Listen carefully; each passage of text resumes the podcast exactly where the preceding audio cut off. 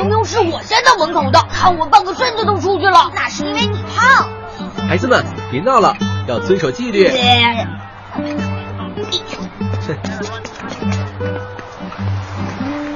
今天带大家去海岛游玩，我们要坐这艘船。哇，我还是第一次坐船呢。我也是，这船好大啊！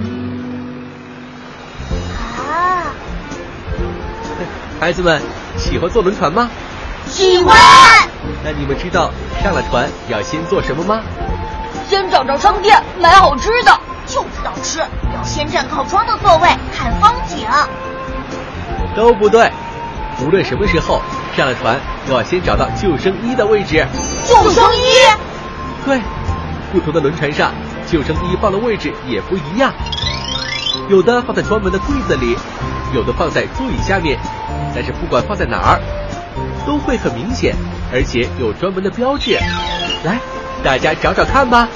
啊，哎，看，在这儿呢。啊，我找到了。啊，又被你整偏了。哎看，多帅。哎呀，救生衣可不是马甲，这可是能救命的东西，得好好穿。大家看，这是最常用的马甲式救生衣。有的救生衣上有反光板，穿的时候要把带反光板的一面朝外，这样才能让它发挥作用。穿上救生衣后，还要把绑带束紧，系上死扣，否则不幸落水时，水流一冲就开了。嗯，这是求生哨，遇到船难，吹响它就能让救援的人找到自己。在轮船发生事故时，要第一时间穿好救生衣，一旦不幸落水，只要有救生衣，就能漂浮在水面等待救援。啊，事故落水，这船会翻吗？啊，不会不会，大家放心，记住救生衣的位置，学会怎么穿救生衣，只是为了以防万一。吉吉侠，要是船真沉了，却没有救生衣，那怎么办啊？好问题，大家开动脑筋想一想，到了海岛，我再告诉你们。啊！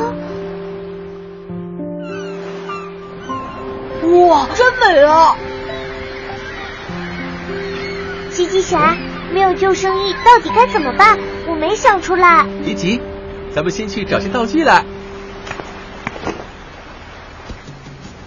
遇到轮船事故，不幸落水，只要能漂浮在水面上，就有可能获救。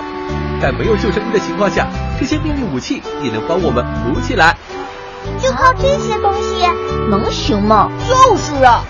好，有同学愿意下水试试吗？我我还有我。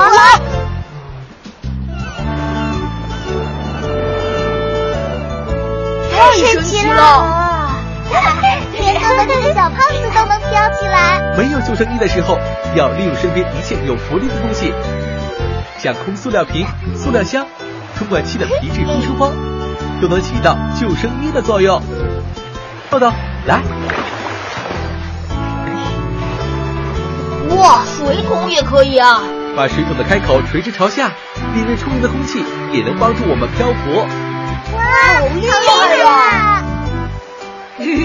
记住了吗？一旦遇到轮船事故，不幸落水了，必须要确保自己能漂浮在水面上，赢得救援时间。我们记住了。好了，那咱们上岸去吧。来，哎呀，吉吉侠是最安全的救生衣。